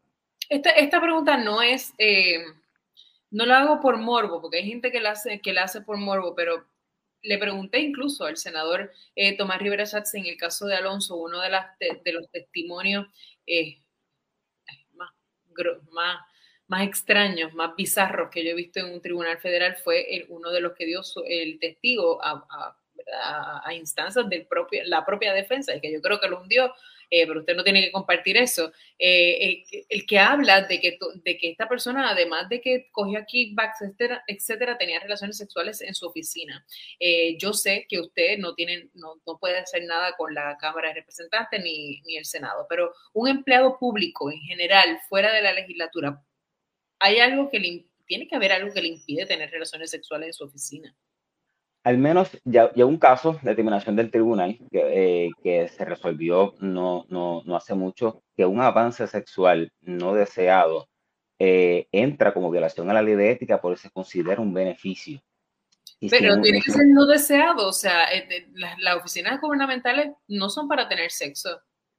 Ah, bueno, claro, ahí entra lo que, lo que se dice que lo que no se legisla obviamente no, no, no se encuentra una, una, ley que pueda, eh, que prohíba eso, pero cualquier servidor público con dos dedos de frente puede entender que, una, que, un, que un edificio público, una, una dependencia pública no es para ese tipo de actividad. Y obviamente más allá de que, de que se le puede imponer eh, una violación o de decir que está utilizando un, un, fin público para un fin no público, un bien público para un fin no público, se pudiera ver a, a la larga que, que sí hay una violación pero es un caso que es pues, un poco más, más difícil de llevar, pero se podría analizar en el ámbito de la ley vigente, pero es un asunto que choca contra, contra, contra los valores de la persona y lo que está pensando eh, cuando está en el servicio público y hace cualquier cosa diferente por lo que se, por lo que juró al cargo. Y sí, las oficinas gubernamentales no son moteles, o sea, también hay que, ¿verdad? Un poco la, pensar. Gracias. Claro director, por estar con nosotros. Ya tengo ahí, tengo, tengo noticia eh, con relación a lo de Quique Questel y los asuntos pendientes que tiene eh, con, eh, con usted en la Oficina de Ética Gubernamental. Esas fueron las expresiones del titular de ética gubernamental, así las cosas, que, que, está metido en tremendo lío porque por lo que vemos no sale de una para meterse en la otra, pero parece que no son todos los que están ni están todos los que son y otros funcionarios públicos pudieran recibir la sorpresita. Ustedes pendientes a la red informativa. Presentamos las condiciones del tiempo para hoy. Hoy martes, más condiciones de buen tiempo deberán prevalecer. Sin embargo, algunos aguaceros pasajeros son posibles sobre sectores del este de Puerto Rico y aguas cercanas. a través de las aguas locales. Se espera que el oleaje esté generalmente entre 2 y 5 pies para el resto de la tarde hacia las horas de la noche. Vientos localmente fuertes hasta 20 nudos a través de las aguas mar abierto del Caribe y el pasaje de anegada. Existe también un riesgo moderado de corrientes marinas para la mayoría de las playas locales hasta el jueves. Existe un riesgo bajo de corrientes marinas a través del oeste de Puerto Rico. En la red informativa de Puerto Rico, este fue el informe del tiempo. La red le informa. Señores, regresamos a la red le informa, el noticiero estelar de la red informativa edición de hoy, martes. Gracias por compartir con nosotros. El ayudante general de la Guardia Nacional, José Juan Reyes, aseguró que el gobierno está preparado para afrontar un evento meteorológico y para evitar que los problemas que se han dado en los últimos años a raíz del paso del huracán María se vuelvan a repetir en caso de que haya un evento similar. También tuvo la oportunidad de hablar sobre qué pudiera significar el que se, digamos, se arrecien las diferencias entre Rusia y otras jurisdicciones y que esto signifique movilización de soldados puertorriqueños a los escenarios del conflicto bélico. En entrevista con Ayola Virella, esto fue lo que dijo el ayudante general de la Guardia Nacional, José Juan Reyes. Estamos listos, Ana. Eh, muchos cambios a nuestros planes de emergencia por las lesiones aprendidas tras el paso de Huracán María y otras emergencias que hemos trabajado, como lo ha sido los terremotos y la pandemia. Eh, los sistemas de comunicación los hemos cambiado totalmente. Lo que eran los, los teléfonos satelitales no, lo, no fueron efectivos en la respuesta del huracán María, así que hemos adquirido unos teléfonos satelitales digitales, 26 de ellos, con un coste de aproximadamente 2 mil dólares cada uno. Hemos adquirido una base de comunicaciones donde integra a todas las agencias estatales y federales de manejo de emergencia y también a los usuarios de KP4 que fueron críticos en la comunicación y la respuesta de María. Se nos ha asignado una unidad de eh, comunicaciones de contingencia en lo que es la Guardia Nacional Aérea, que nos da eh, recursos y equipos adicionales. También nuestro plan eh, se ha modificado, el cual contempla la, el la preposicionamiento, el preposicionamiento de equipos y de personal previo al impacto del huracán. 72 horas antes del impacto del huracán, Puerto Rico puede esperar un movimiento significativo de la Guardia Nacional a distintas partes de la isla para poder así eh, trabajar grandes retos que tuvimos. Por ejemplo, Utuado. El acceso en Utuado nos cogió más de 10 días. Todos los alimentos eh, y agua y medicamentos que llevamos los primeros 10 días de Utuado lo tuvimos que hacer por helicóptero, porque no había acceso. Así que previo a un impacto de huracán, algo que va a ver el pueblo de Utuado y municipios aledaños al movimiento de equipos de ingeniería, equipos médicos, de logística, a esas áreas que se nos hizo dificultoso accesar. La comunicación a Vieques y Culebra, preposicionamiento de equipos en Vieques y Culebra 72 horas antes para poder ser efectivo en nuestra respuesta. Al igual que las precoordinaciones con otros estados. Para darte un ejemplo, Ana, la Guardia Nacional tiene 10 helicópteros pero en un momento dado este servidor tenía 74 helicópteros en Puerto Rico. ¿De dónde van a venir esos 64 helicópteros? Se han hecho precoordinaciones con Nueva York, New Jersey, con Illinois, con Ohio, Nuevo México, con otros estados, para ciertos recursos que no contamos con la cantidad suficiente aquí en Puerto Rico para ser efectivo una respuesta, sobre todo en huracanes categoría 3 4 y 5. Así que esos equipos de aviación, equipos de ingeniería, equipos de logística, ya se han hecho esas coordinaciones, ya hay unos documentos y unos acuerdos escritos entre este servidor y los ayudantes generales de esos estados para ser más efectivos en el servicio al pueblo de Puerto Rico en tiempos de huracanes. E, ese tema de los helicópteros, eh, ¿estarían también preubicados estratégicamente o estarían en, la zona metropolitana para moverse eh, en momentos de emergencia? La, la, helicóptero no, Ana, pues el helicóptero es una pieza sensitiva. Eh, para darte un ejemplo, para el huracán María, nosotros los resguardamos en el Choliseo. Eh, nos da más protección para esos equipos y poder tenerlos accesibles. Eh, un viaje en Puerto Rico no te toma más de 15 o 20 minutos. Así que lo que hicimos es lo consolidamos en el Choliseo para poder tenerlos accesibles y no se vieran afectados por el impacto del huracán. Ok. Y, y, y al tener más helicópteros ahora por estos acuerdos, eh, ¿se resguardarían o llegarían, los helicópteros llegarían después del impacto?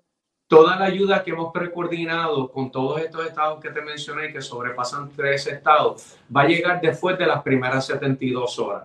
Y el mensaje al pueblo de Puerto Rico en cuanto a preparación de la Guardia Nacional, si es un categoría 1 y 2 el huracán, la Guardia Nacional tiene los recursos necesarios y el personal y el equipo para ser efectivo en la respuesta a Puerto Rico. Estas coordinaciones que hemos hecho con otros estados comienzan cuando el impacto del huracán es categoría 3, 4 y 5.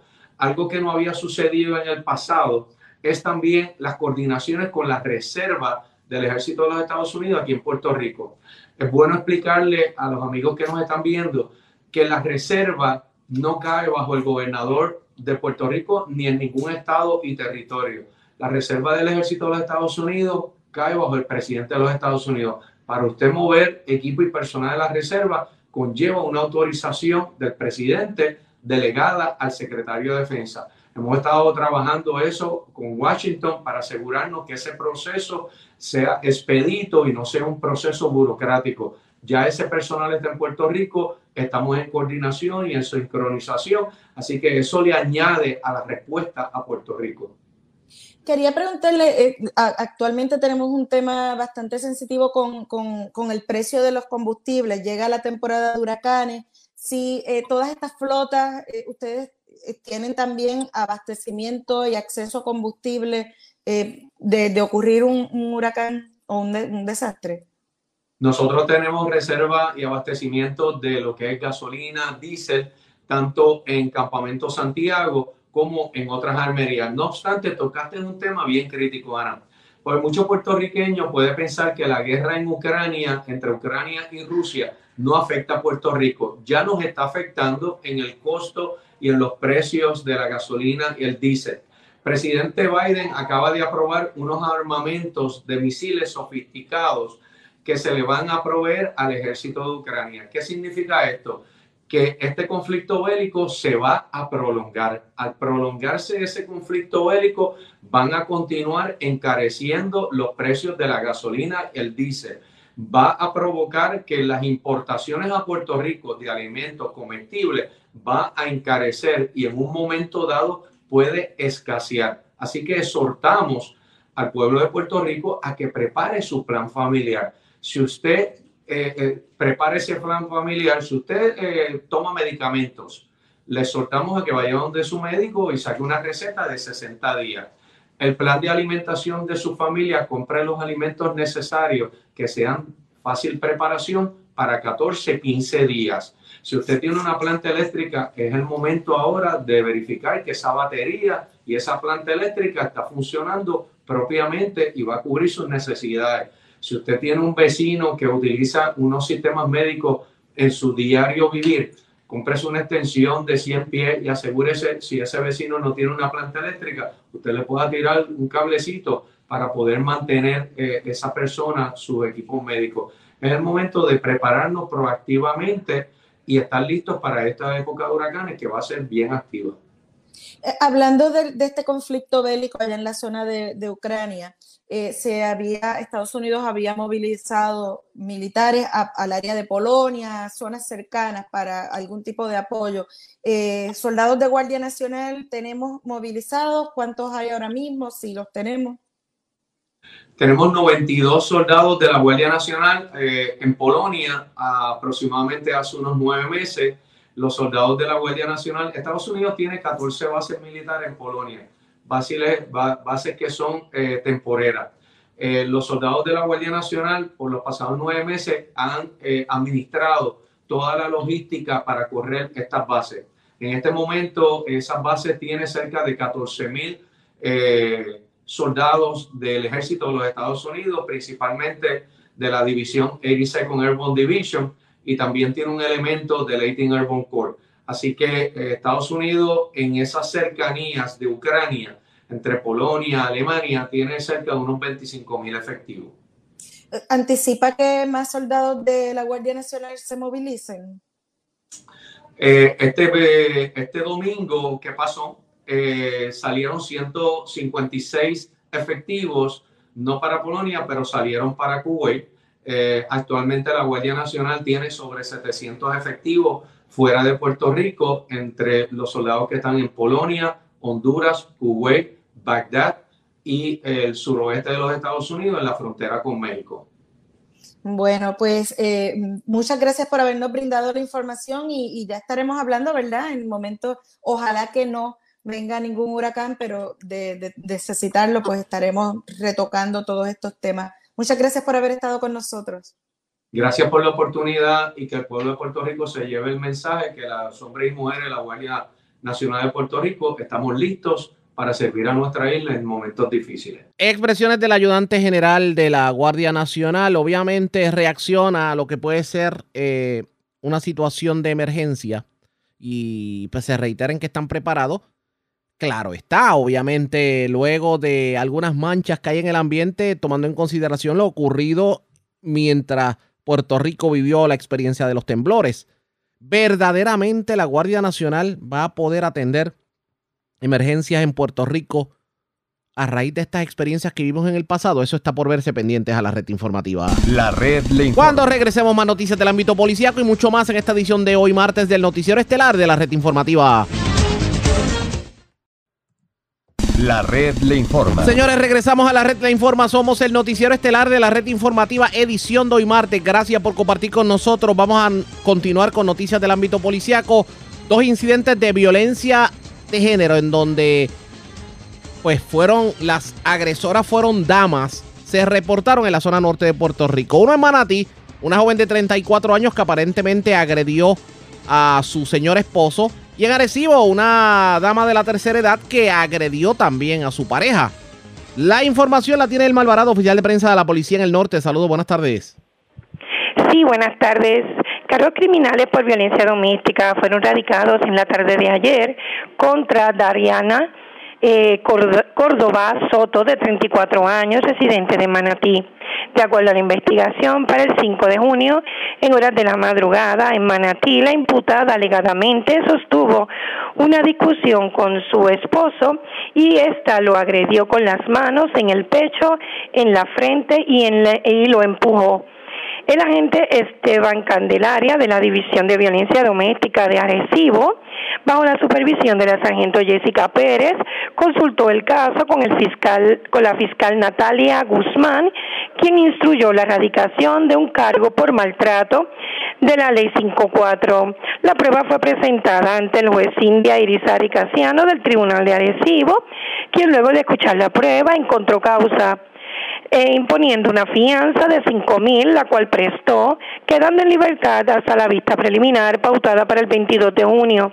También tenemos que le fueron radicados cargos por violencia doméstica contra una mujer de 73 años, el agente Patricia Aguilar de la División de Violencia Doméstica de Arecibo, en unión al fiscal Natalia Guzmán, radicaron cargos por ley 54, en maltrato de la ley 54 violencia doméstica contra Eva López Irizarri de 73 años y residente de Arecibo. El caso se consultó con el, se llevó ante el juez Cindy Arizari Casiano del Tribunal de Arecibo, quien luego de escuchar la prueba determinó causa, fijando una fianza de cinco mil, la cual prestó quedando en libertad hasta el 22 de junio. Los hechos ocurrieron para la fecha del sábado 4 de junio, donde López Irizarri agredió a su esposo de 70 años en el área del rostro. Queremos exhortar a la ciudadanía a comunicarse de manera confidencial al 787-343-2020.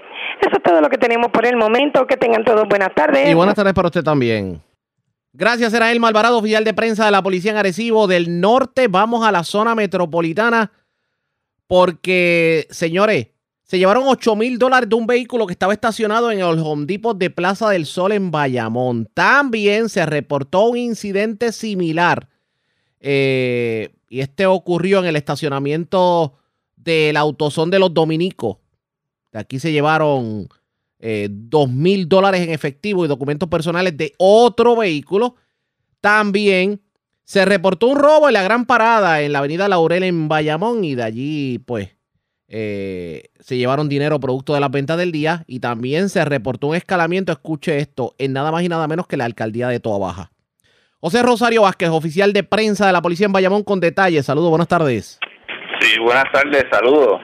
Eh, tenemos que agentes adscritos del precinto de Bayamón Norte, del negociado de la Policía de Puerto Rico, investigaron preliminarmente una querella de hurto de objetos extraídos de vehículos de motor, que fue reportada en horas de la tarde de ayer, lunes, en hechos ocurridos en el estacionamiento posterior de Ham Depot, ubicado en el centro comercial Plaza del Sol en Bayamón. Según indicó el querellante José Sánchez, que alguien forzó la puerta delantera izquierda del chofer, logrando acceso al interior de su vehículo Ford Transit 250 color negro, año 2020, apropiándose de una cartuchera negra, la cual contenía 8.000 en efectivo, dos televisores de 55 pulgadas, una cartuchera azul con documentos personales, una caja de Curse Light y tres tarjetas de créditos. El agente José Otero investigó preliminarmente, refiriendo el caso al personal de la División de Propiedad del 6 de Bayamón para que continúen con la investigación. Por otro lado, agentes adscritos al precinto de Bayamón Sur, del negociado de la Policía de Puerto Rico, investigaron preliminarmente una querella de hurto de objetos extraídos de vehículos de motor, que fue reportada en horas de la tarde de ayer, lunes, en hechos ocurridos en el estacionamiento de AutoZone, ubicado en la carretera 167 frente a la urbanización Los Dominicos en Bayamón. Según indicó el querellante, Mercedes Rodríguez, que alguien logró acceso al interior de su vehículo Honda Accord gris, año 2010, apropiándose de una wallet por negra con dos mil dólares en efectivo y documentos personales. El agente John Nieves investigó preliminarmente, refiriendo el caso a la División de Propiedad del 6 de Bayamón para que continúen con la investigación. También agentes adscritos al precinto de Bayamón Sur investigaron un robo reportado en horas de la tarde de ayer lunes en hechos ocurridos en la avenida Laurel, en el negocio La Gran Parada en Bayamón.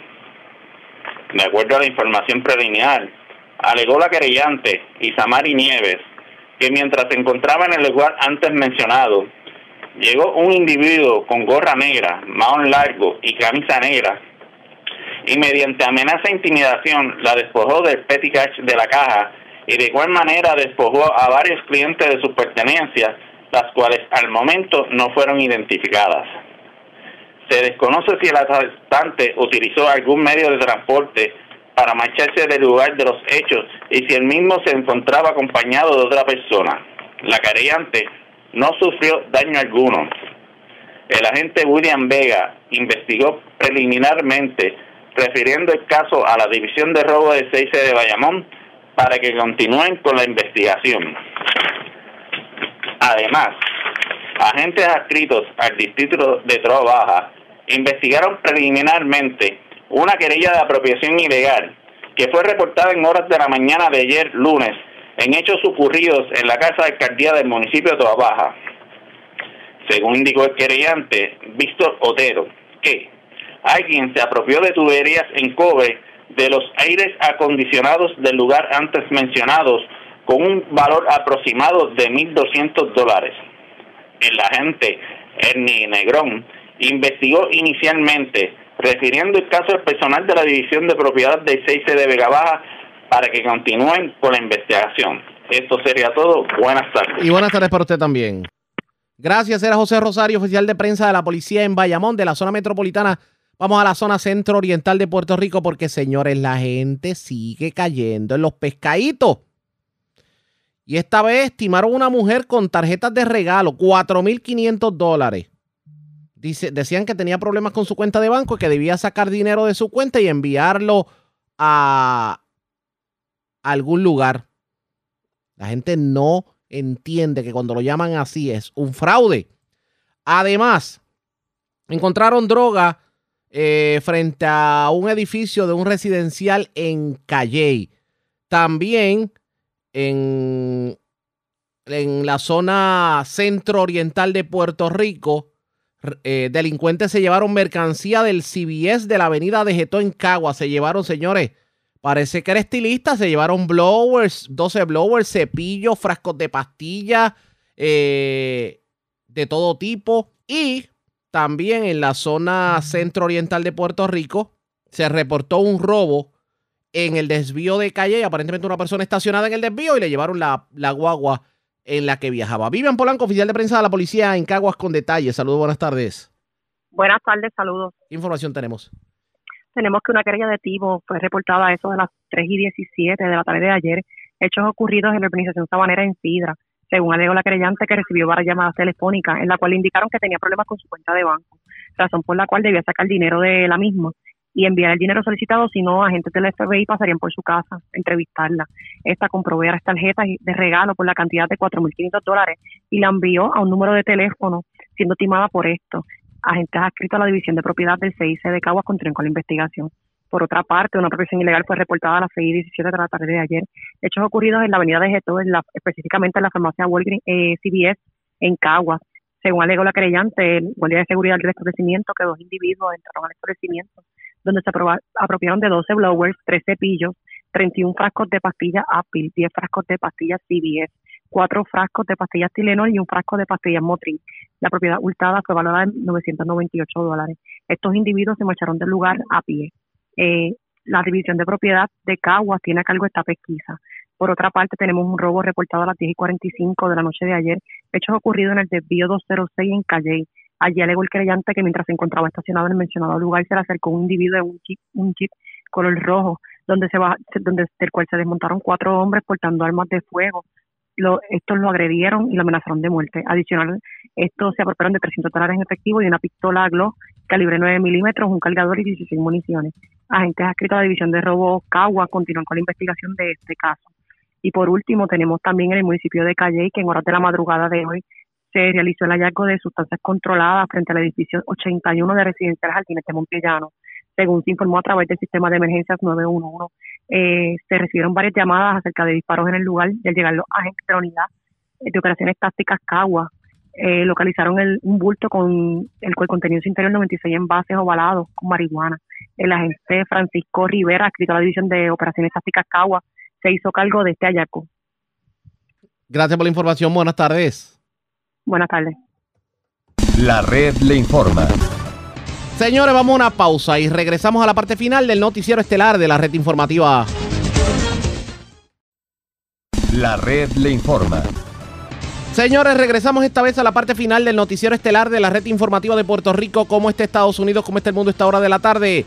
Vamos con DN, nos tienen un resumen completo sobre lo más importante acontecido en el ámbito nacional e internacional. El domingo, misiles rusos impactaron en la ciudad ucraniana de Kiev por primera vez después de más de un mes. Esto se produjo al tiempo que las Fuerzas Armadas rusas y ucranianas continúan luchando por el control de la ciudad de Severodonetsk situada en el este de Ucrania. El domingo, el presidente ucraniano Volodymyr Zelensky viajó de manera excepcional al este de Ucrania para reunirse con soldados y refugiados. Mientras tanto, el presidente ruso Vladimir Putin advirtió a los países occidentales que no suministren sistemas de misiles de largo alcance a Ucrania. Si se van a enviar misiles de mayor alcance, sacaremos ciertas conclusiones y utilizaremos nuestros propios medios de destrucción de los cuales tenemos suficientes para atacar los objetivos que aún no hemos alcanzado. El comentario de Putin se produce en el momento en que Estados Unidos y el Reino Unido se están preparando para enviar sistemas avanzados de lanzamiento de cohetes a Ucrania. Mientras tanto, el presidente francés Emmanuel Macron dijo, no debemos humillar a Rusia para que el día en que cesen los combates podamos construir una salida con medios diplomáticos. El ministro de Relaciones Exteriores de Ucrania criticó las declaraciones de Macron y dijo que esos comentarios lo único que hacen es humillar a Francia y otros países que los apoyen. Para más información sobre Ucrania, visite nuestro sitio web democracynow.org es para ver nuestra entrevista con Katrina Vandenhubel. En otras noticias de la región, la OTAN inició unos ejercicios militares navales en el mar Báltico con la participación de Suecia y Finlandia. Durante el fin de semana, un buque de guerra estadounidense arribó al puerto de Estocolmo, la ciudad capital sueca. El general estadounidense Mark Milley, jefe del Estado Mayor Conjunto, se reunió a bordo del buque con la primera ministra sueca Magdalena Andersson. Milley elogió a Suecia y Finlandia por solicitar unirse a la OTAN y dijo que dicha decisión colocaría a Rusia en una difícil posición militar en el mar Báltico. Desde una perspectiva rusa, en términos militares, será muy problemático para ellos y muy ventajoso para la OTAN. El periódico The New York Times ha revelado nuevos detalles impactantes sobre los momentos previos a la insurrección del 6 de enero de 2021 en el Capitolio de Estados Unidos. El 5 de enero, el jefe de gabinete del vicepresidente de Estados Unidos, Mike Pence, advirtió al servicio secreto que Pence podía enfrentar amenazas de seguridad debido a que el presidente estadounidense Donald Trump se opondría públicamente a él por negarse a revocar el resultado de las elecciones de 2020. El jefe de gabinete de Pence Mark Short, le transmitió el mensaje al principal agente del servicio secreto del vicepresidente durante una reunión que se llevó a cabo en el ala oeste de la Casa Blanca. El 6 de enero de 2021, miles de partidarios de Trump irrumpieron en el Capitolio mientras algunos gritaban cuelguen a Mike Pence. Mientras tanto, un gran jurado federal de Estados Unidos acusó de desacato al ex asesor de Trump, Peter Navarro, por no cumplir con una citación formal del comité que investiga los hechos del 6 de enero. El Departamento de Justicia se negó a acusar a otros dos exfuncionarios de Trump, Mark Meadows y Dan Scavino Jr. El comité que investiga los hechos del 6 de enero realizará su primera audiencia pública el jueves por la noche a las 8 de la tarde, horario del este de Estados Unidos. Democracy Now! transmitirá en vivo la audiencia. Visite democracynow.org barra es para obtener más información sobre la investigación de los hechos del 6 de enero. Estados Unidos sufrió otro fin de semana mortal de violencia con armas de fuego con al menos nueve tiroteos masivos. Se considera tiroteo masivo aquel que involucra como mínimo a cuatro víctimas. En el estado de Tennessee, dos personas murieron y otras doce resultaron heridas a causa de disparos frente a un club nocturno de la ciudad de Chattanooga en la madrugada del domingo. Fue el segundo tiroteo masivo ocurrido en la ciudad en los últimos dos fines de semana. En la ciudad de Filadelfia, tres personas murieron y otras once resultaron heridas por disparos el sábado por la noche cuando varios hombres armados abrieron fuego contra una gran multitud. Hasta el momento no se han efectuado arrestos. En la escena del crimen se recuperaron dos pistolas, incluida una con un cargador extendido. En el estado de Nueva York, Chris Jacobs, quien ocupa un escaño de la Cámara de Representantes de Estados Unidos, abandonó su campaña de reelección luego de enfrentar las críticas de sus votantes por apoyar la prohibición de las armas de asalto. El distrito de Jacobs incluye los suburbios de Búfalo, donde el mes pasado un atacante defensor de la supremacía blanca mató a 10 afroestadounidenses en una tienda de comestibles. En el Capitolio de Washington, D.C., el senador demócrata Chris Murphy del estado de Connecticut dice que confía en que los republicanos aceptarán una legislación bipartidista para abordar la violencia con armas de fuego. Murphy es el demócrata a cargo de las conversaciones bipartidistas sobre la legislación para regular la venta y tenencia de armas de fuego. El domingo habló en la cadena de noticias CNN. Nunca he sido parte de negociaciones tan importantes como estas. Hay más republicanos en la mesa hablando de cambiar nuestras leyes para el control de armas de fuego e invertir en salud mental que en cualquier otro momento desde lo sucedido en la escuela primaria Sandy Hook. El senador Murphy representa a la ciudad de Sandy Hook. En la ciudad de Uvalde, en el estado de Texas, una madre a quien la policía esposó mientras intentaba rescatar a sus hijos durante el tiroteo en la escuela primaria Rob afirma que después de lo sucedido, la amenazaron con presentar cargos contra ella si hablaba sobre lo sucedido. En una entrevista con la cadena CBS, Angelique Rose Gómez condenó la respuesta policial al tiroteo, que terminó con la vida de 19 escolares de cuarto grado y dos maestras. Podrían haber salvado muchas más vidas. Podrían haber entrado en ese salón de clases y tal vez dos o tres hubieran muerto, pero podrían haber salvado a muchos, muchos más, a toda la clase. Podrían haber hecho algo, ingresar por la ventana, dispararle a través de la ventana, algo, pero no hicieron nada. En todo caso, eran más agresivos con nosotros, los padres que estábamos dispuestos a entrar allí. Y como le dije a uno de los oficiales, no necesito que me proteja, aléjese de mí, no necesito su protección, en todo caso necesito que entre allí conmigo para proteger a mis hijos. Por el contrario, eran más agresivos con nosotros. Estaban más preocupados en mantenernos alejados que en ingresar a esa escuela.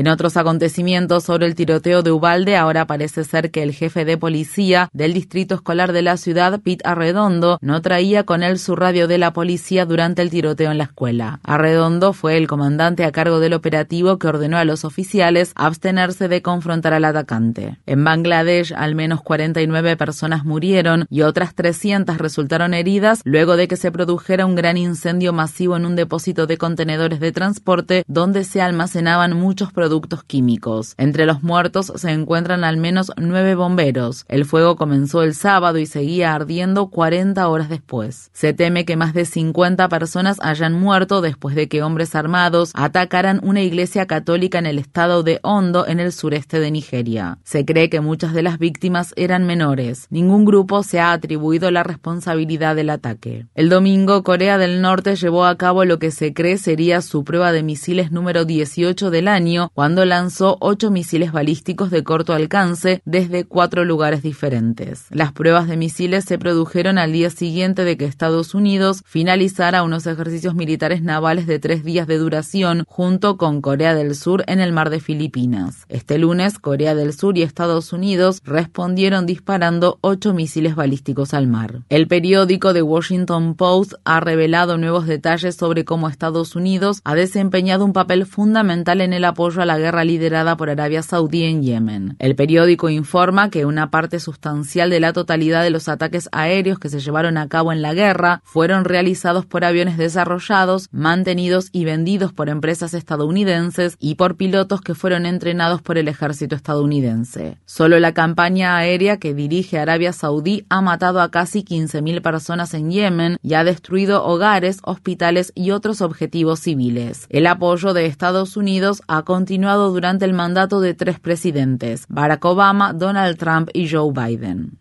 Según se informa, el presidente de Estados Unidos, Joe Biden, tomó la decisión final de no invitar a los gobiernos de Cuba, Venezuela y Nicaragua a asistir a la Cumbre de las Américas que se inaugura este lunes en la ciudad de Los Ángeles. La medida podría llevar a que otros líderes latinoamericanos boicoteen las conversaciones. El presidente mexicano Andrés Manuel López Obrador y los líderes de Guatemala, Bolivia y Honduras amenazaron con no asistir a la cumbre que se realiza en Estados Unidos por primera vez desde desde 1994. El presidente cubano Miguel Díaz Canel criticó recientemente el plan de Biden de excluir a Cuba y otras naciones. Nuestra América cambió.